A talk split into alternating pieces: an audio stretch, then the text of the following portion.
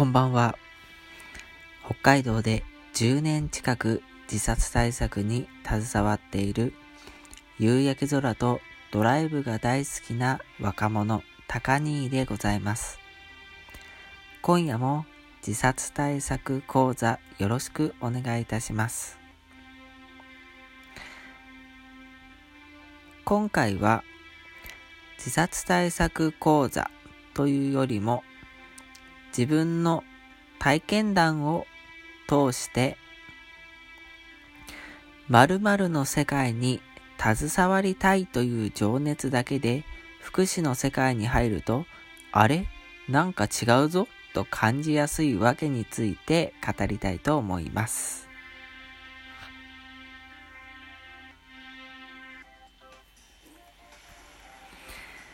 幸せに生きて幸せに死ぬことのできる北海道を作るという理念、人生のミッションを掲げて自殺対策に携わり続けてきました。しかし、職業ではありませんので、どこかに就職をして給料を得る必要があります。就職先を考えるとき思うことは365日のうち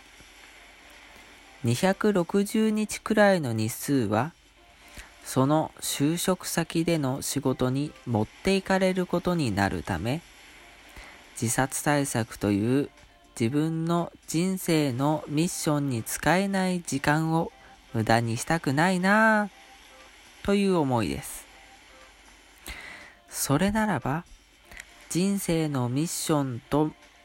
重なるような仕事のできる就職先を探したいという思いにたどり着くのです。365日のうち260日も残りの100日もすべての時間を無駄にせず自分の人生のミッション自殺対策に捧げることが叶ったら嬉しいはずです。特に僕は幸せに生きて幸せに死ぬことのできる北海道を作るという理想の北海道像、社会像というものを掲げています。僕の行っている自殺対策は目の前の困っている人を助けるという自殺防止につながるものよりも社会づくりだったり街づくりだったり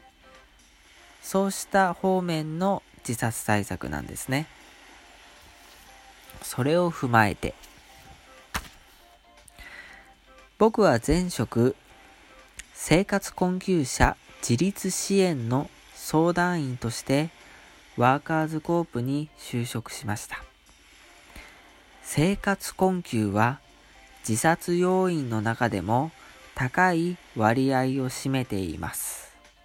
その支援を仕事にできるということは自殺対策そのものだと捉えたわけですね。ちなみに僕と同じような職業観、人生観を持って就職活動をしていたり、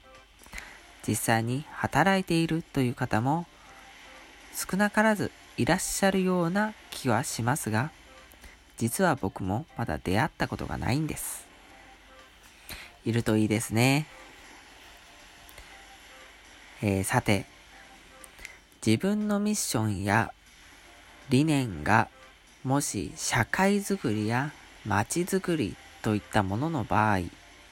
その思いが先行してしまって、仕事上でズレを感じることがあります。あれ？なんか違うぞ？というわけですね。先ほども言った通り、福祉の世界の仕事というのは、目の前の人の間違えました。目の前の困っている人を助ける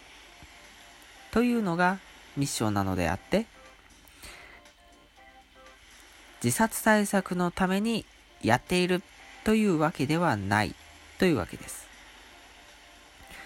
同じように目の前の困っている人を助ける仕事に就くのであって幸せに生きて幸せに死ぬことのできる北海道という、えー、理想の社会像を、えー、実現させるために、えー、その仕事に就くというとですねやはりズレを感じやすいんですね。これに運よく気づくことができないと仕事を始めてもやもやっしちゃいますよ。では今夜はこの辺でご清聴ありがとうございました。